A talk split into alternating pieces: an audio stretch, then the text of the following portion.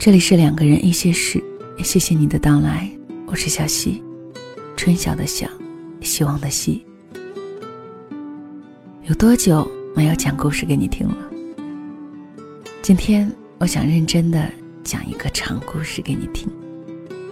故事是洛瑞生写的，叫做《你我谁不曾在青春失恋过》，收自作者的同名公众号洛瑞生。既然是故事，我们就用耳朵来听吧，解放我们的眼睛，用声音感知世界，感知生活，感知爱。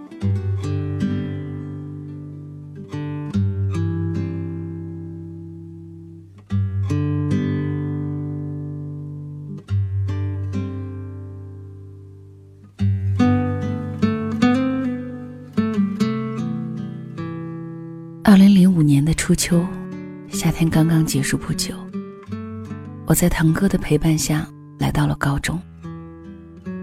我中考没考上市一中，去别的中学又觉得委屈，便来到了这个不太出名的省重点。堂哥比我大一届，父母觉得我跟着他有照顾，便让我来了。就是在这里，我遇到了沈回。遇到沈回的那个早上，平淡无奇。刚开学没多久，我在教室晨读。初秋的空气中有一种甜稠的味道，树叶哗哗地吹着。那时我刚抬起头，就看见沈回从窗前的走廊走过。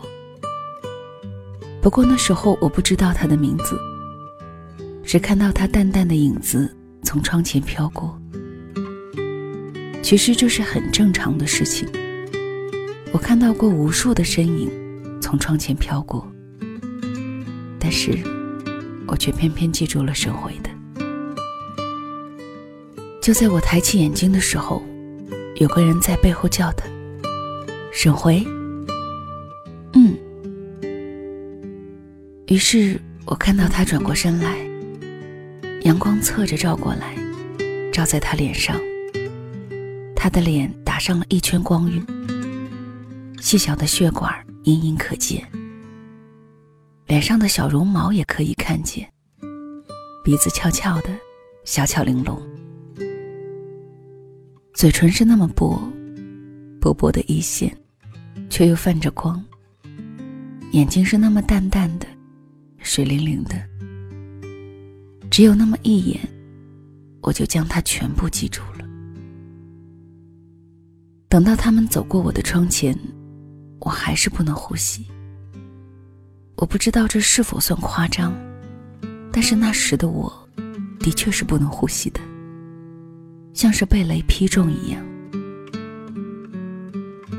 我想我要恋爱了，但是我打死也没想到，我会在十年间为了沈回，失恋十二次。那天晚上下晚自习后，教室还剩下三四个人在奋笔疾书。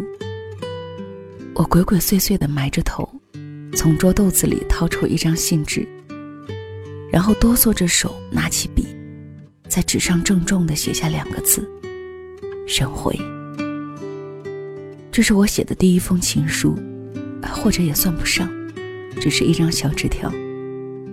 我在上面隐晦地说出我喜欢他。最后，我在后面大大的写上我的名字，陈岩。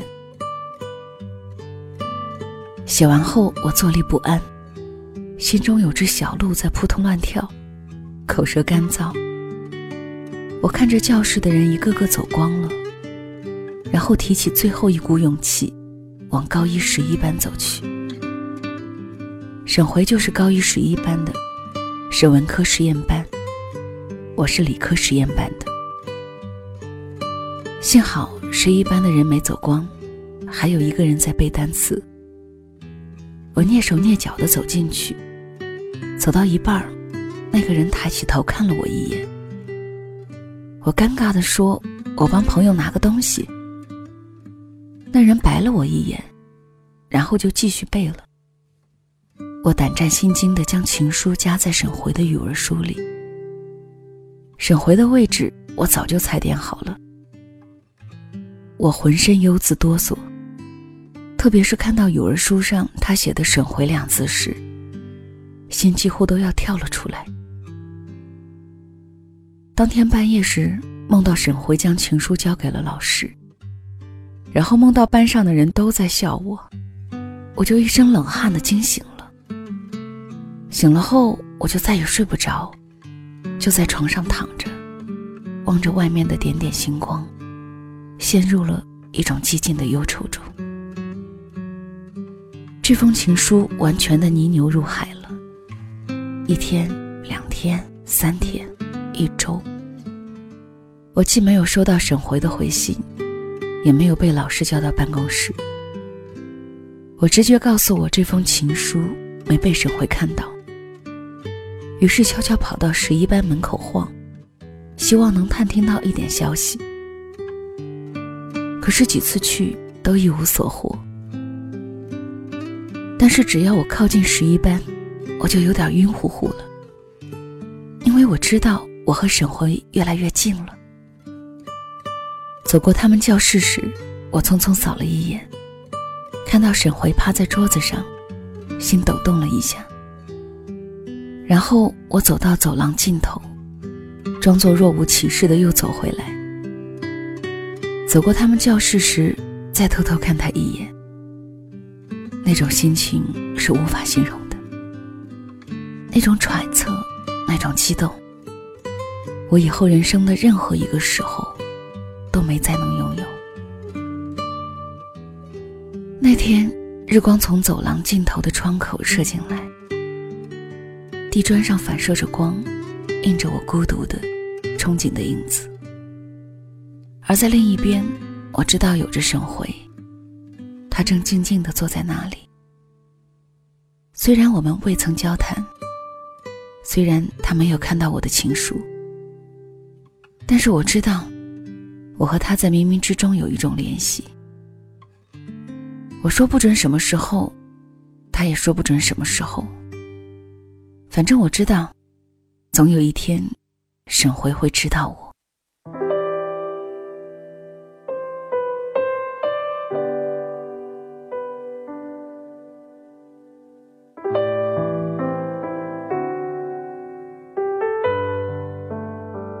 我彻底相信我的第一封情书石沉大海了。微微失落一下后，我又变得斗志昂扬起来。于是我写了第二封情书。这次，我决定要亲自交到沈辉手里。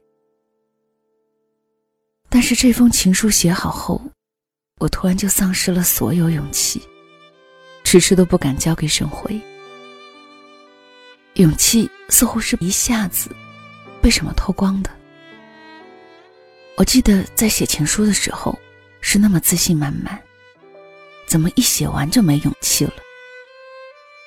我将情书夹在书里，然后像怀揣着赃物的小偷一样忐忑不安。我每天追索着沈回的影子，从教室到食堂到操场，我像是一个影子刺客。巧妙地躲在他身后，不让他发现。我将所有的悲欢都封存在体内，只需要看他一眼，我就全然忘记自己。终于在一个下午，我来到十一班教室门口。我对第一排的一个女生说：“麻烦你叫沈回出来一下。”那句话从我嘴里说出来的时候，我都诧异不已。我何以这么平静？接着，我就听到那个女生大声地说：“沈回，有人找。”我站在走廊人少的地方等着。一会儿，我就看到穿着校服的、扎着马尾辫的沈回走了出来。他一眼就望见了我。我鼓起勇气冲他点了点头。他走过来：“你找我？”我点了点头。他的头低着，眼睛不知道看向何处。我将信递给他，他茫然的接过去。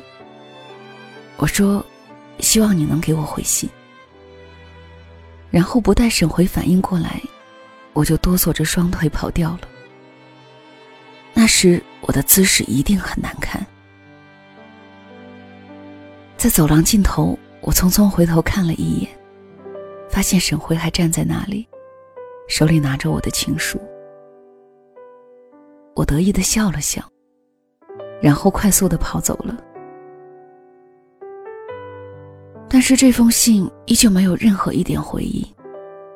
我等呀等，等了好久，才终于死心。沈回是不会回信的。我那勉强才撑起来的斗志一下子就垮了。从此以后，我都躲着沈回走，不敢见到他。仿佛一见到他，我就会卑微到尘埃里。那是少年的自尊不允许我这样。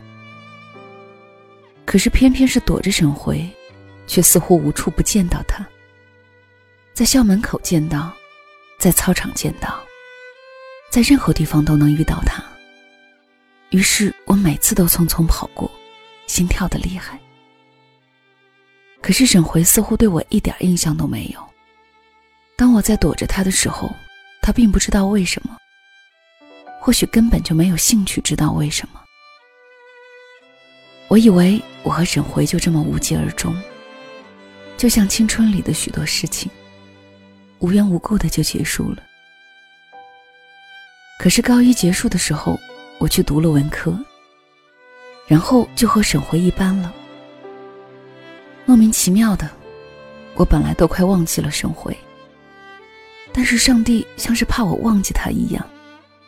又让我重新记起了他，而这次，我对他的爱火比之前更加猛烈的燃烧起来。这种猛烈让我时时有窒息的感觉。喜欢一个人到窒息，是我这辈子最幸运的事情，也是最最快乐的感觉。和沈回在一班后，我再也没有像以前那样给他写过情书。我那时才知道，我那轻狂的举动，给了沈回多大的压力。任何一个少女接到那样一封信都是有压力的。可是我那时不明白，以为这样就是爱情，这样就是最好的表达。现在我才明白，那只是我理所当然的认为。我只顾表达我的感觉，没有注意到沈回的感觉。我恍恍然明白了一点爱情，那就是爱一个人的时候，要像清风一样吹在他脸上。就是想对他说我爱你的时候，把这句话生生咽回去，然后只是默默的看着他。这点我终于学会了，我终于学会如何爱上回了。当他坐在教室的前面。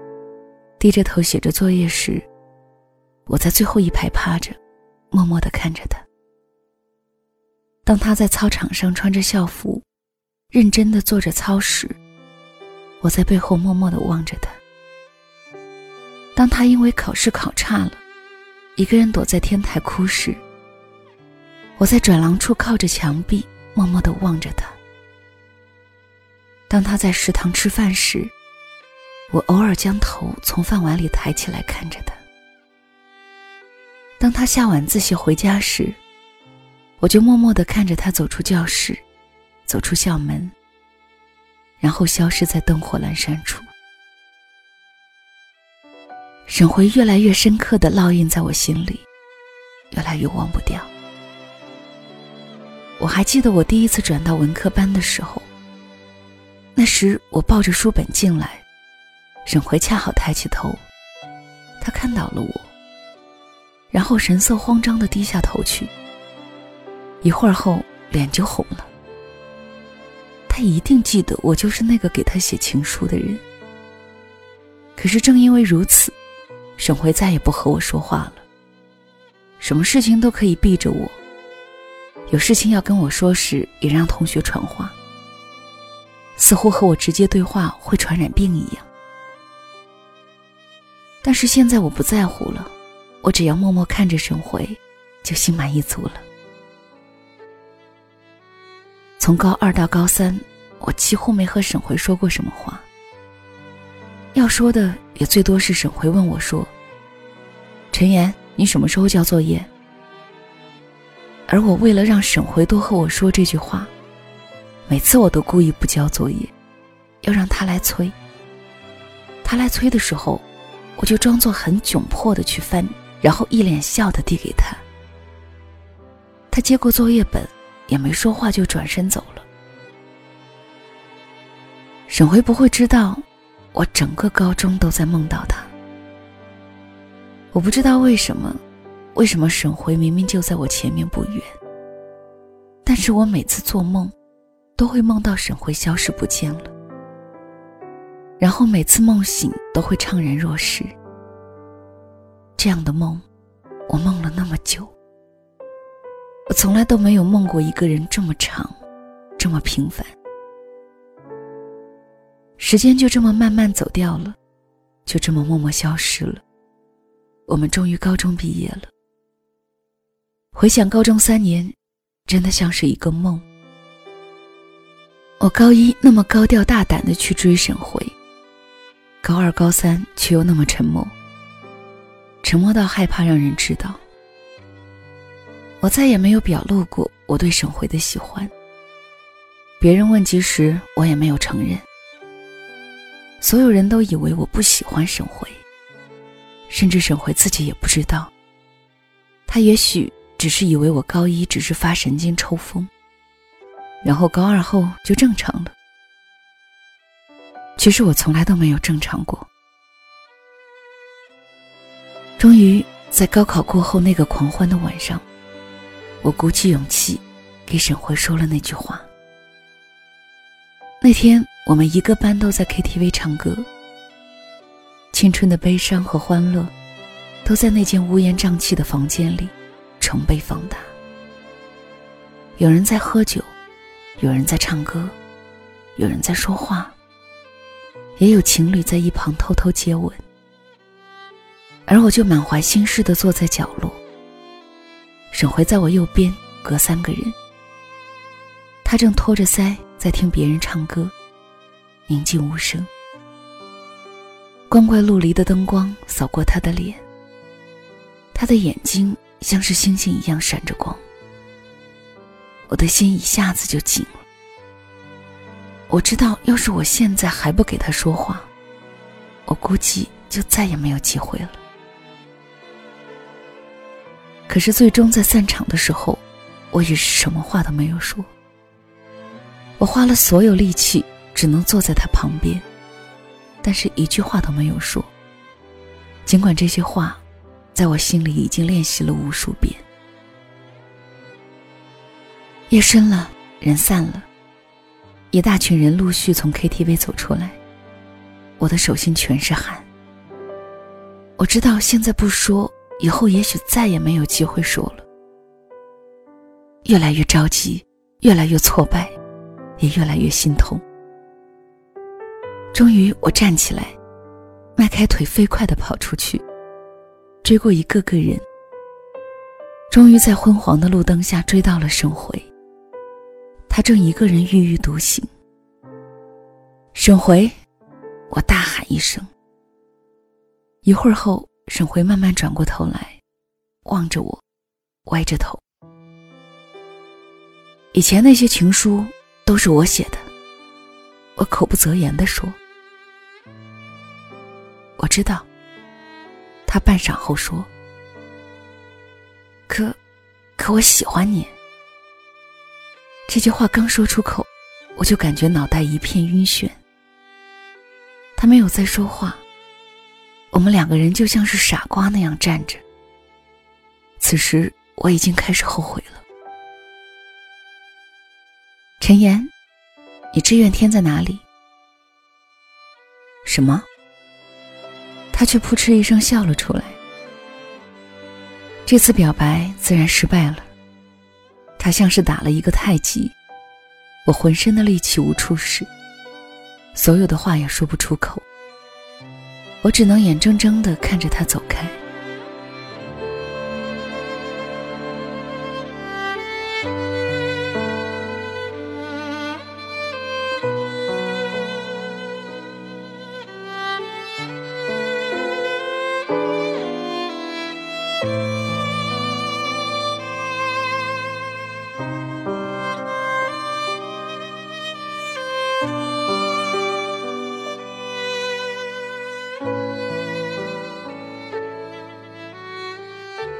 后就上大学了，我没能和沈辉在一个学校，也没能和沈辉在一个城市。但幸好我们的城市都很近，坐动车一个小时。然而很多时候，两个人的距离不是以物理距离来量的，而是以两个人心的距离。我和沈辉只有一个小时的车程，但是我们的心却隔得太远太远。远到我无法跋涉。大学的时间很慢，很薄，像是一个水泡，闪着光，好看的异常，但是又太脆弱，容易被各种东西刺破。但是不知道为什么，上大学后，我竟然和沈回逐渐开始聊起来。那时微信刚开始有人用。我们每天都在微信上聊天儿也或者是两个人都到了一个陌生的地方，所以想拼命抓住一个熟悉的人吧。每天和沈回聊微信，我都是恍恍惚惚的，云里雾里。我知道那就是幸福的晕眩。我尽力的克制着自己，不对他说那些事情。我的直觉告诉我，一旦我说这些话。很可能会再次和沈回生疏起来。我们聊以前的学习生活，聊同学，聊老师，也聊各自的大学生活。我们像是熟悉多年的老友，很有默契，也很投机。我们喜欢的很多东西都一样，爱听音乐，爱看书，爱看电影。我们真的有很多共同点。沈辉时不时地说：“我们这个竟然也很像哎。”那时我就很开心，似乎上天故意这样安排的，将我安排给沈辉，将沈辉安排给我。我想，只要我再努力一下，一定可以追到沈辉。然而世事变迁，总是不随人愿。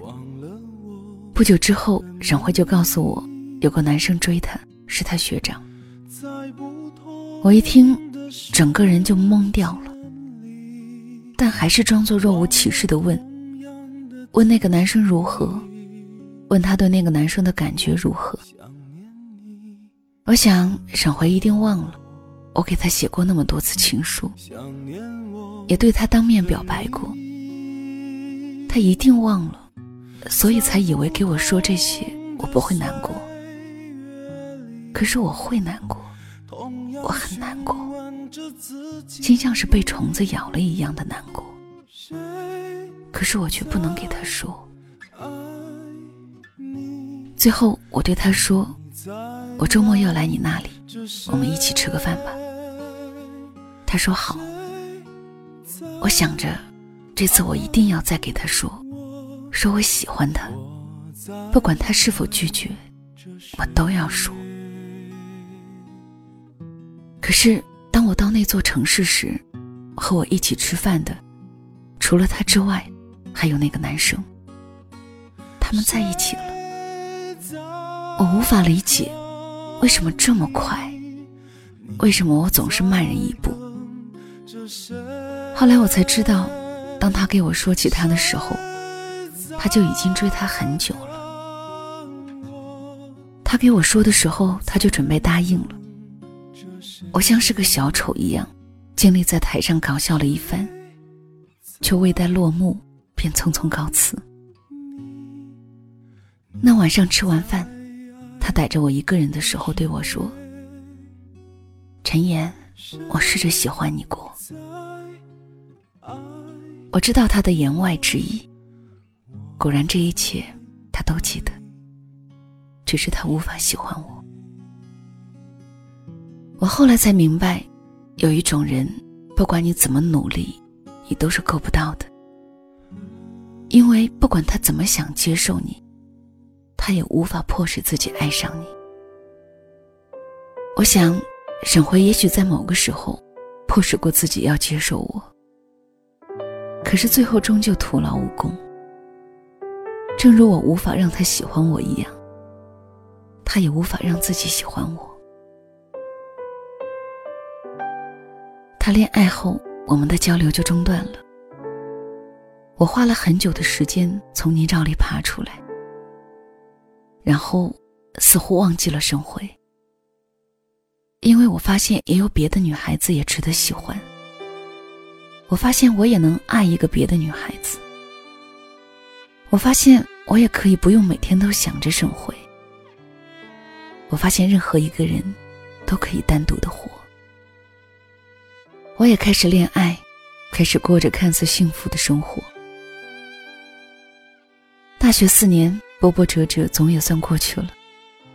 和沈回见面的次数数也数得清，但是终究没再敢有非分之想。她和她男朋友关系很好。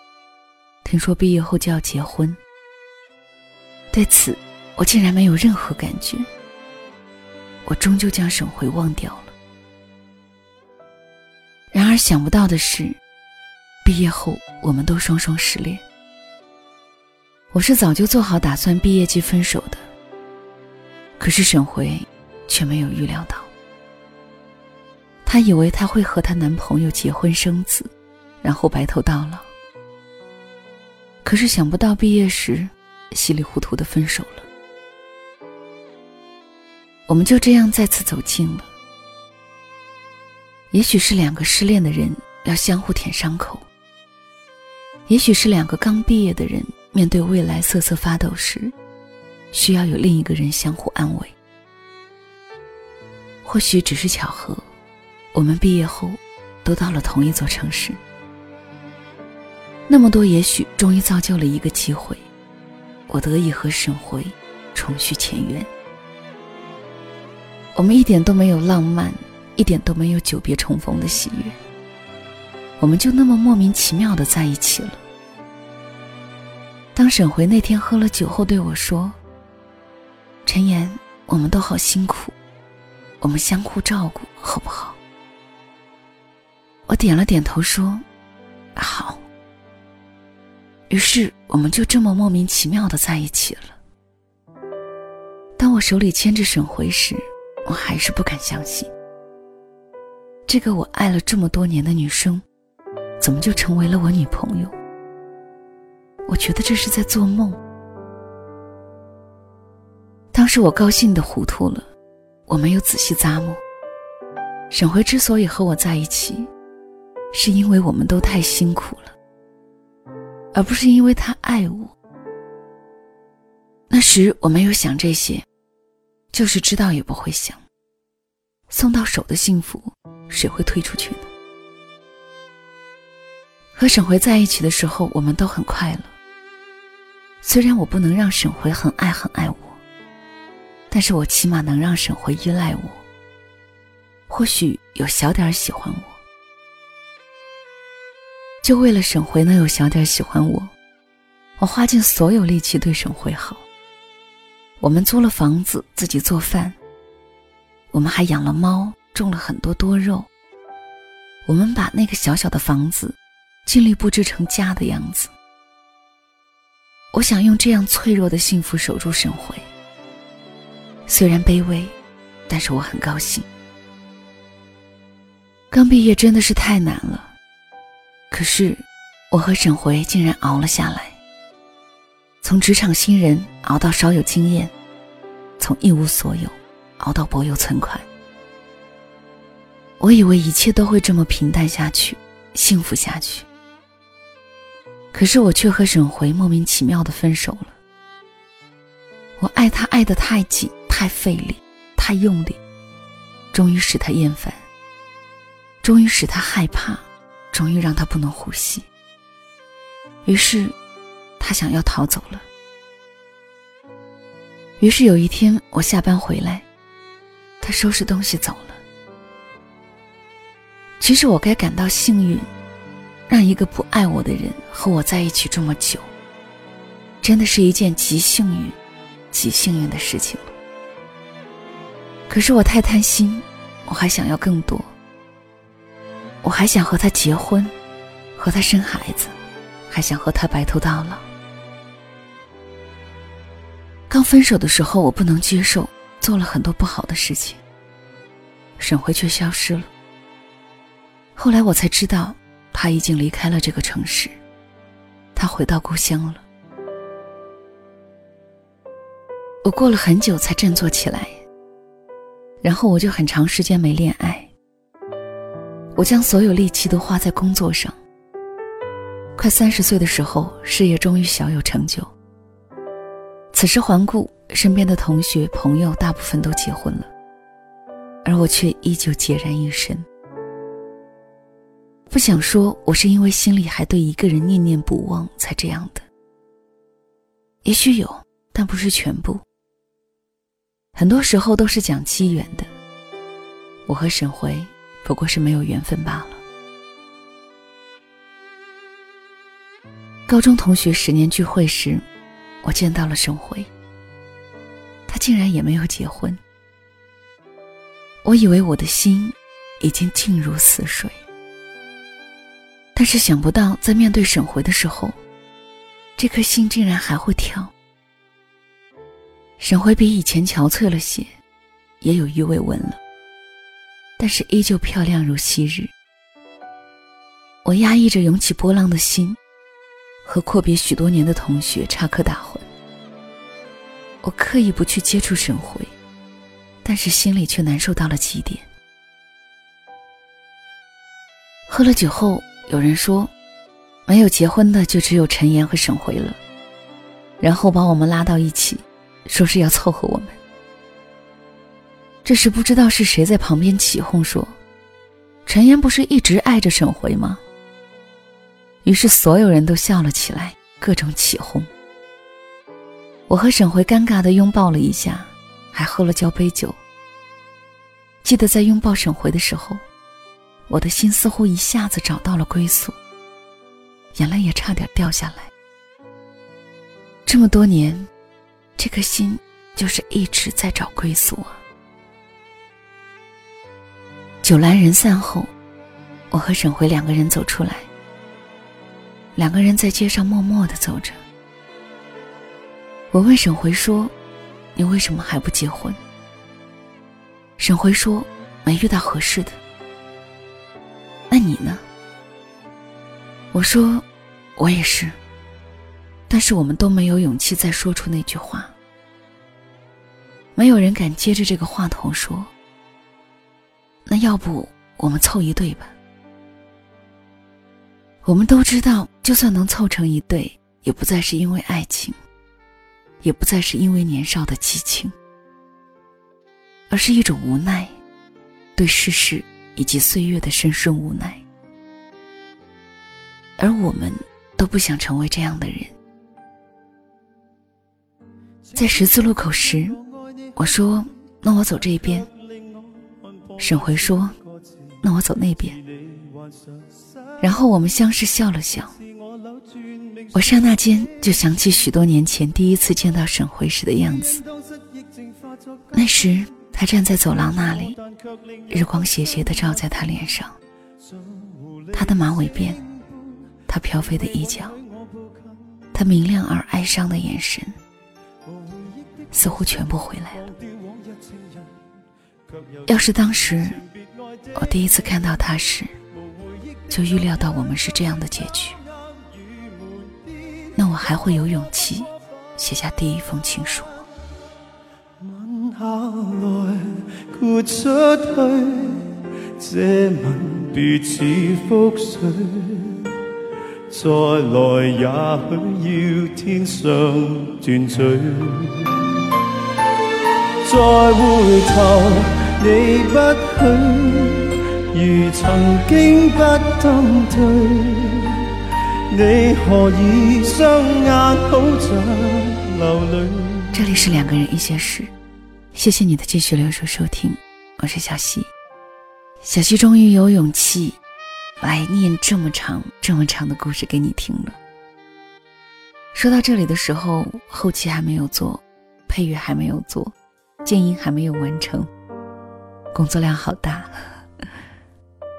保守估计也得四个小时吧。听完故事，给小溪点个赞吧，就当是对我的这份勇气的嘉奖，还有对小溪的支持。小溪更多的节目可以关注小溪的公众号“两个人一些事”，也听到小溪更多的其他节目。今天就跟你分享到这里，晚安了。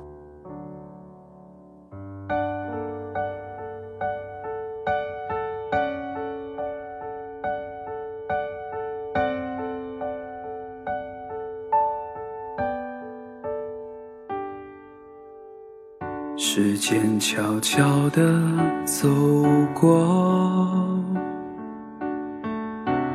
流向一个角落，放慢了步伐，默默数着多久了，你过得好吗？看镜子里面的爱情好像烟火，灿烂只是瞬间，又很快就掉落，留下我一个人独自傻傻坐着，错过的就真的错过。可还有很多话没说，穿过下一条熟悉的街，不会你又遇见了我？失去了的就失去了，只不过曾经拥有过，就算回得去，终点却变了。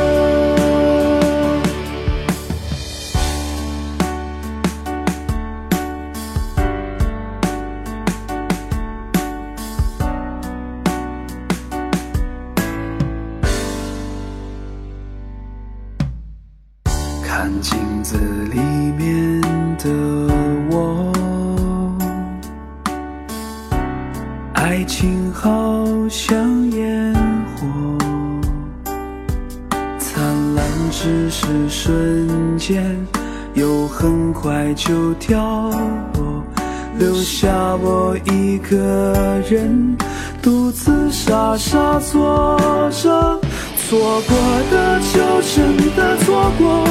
可还有很多话没说，穿过下一条熟悉的街，会不会你又遇见了我？失去的的就失去了，只不过曾经拥有过，就算回得去，终点却变了。错过的就真的错过，如果真的会有如果，穿过下一条熟悉的街，会不会真的遇见了我？失去了的就失去了，这一首写给你的歌。就算听到了会不会晚呢？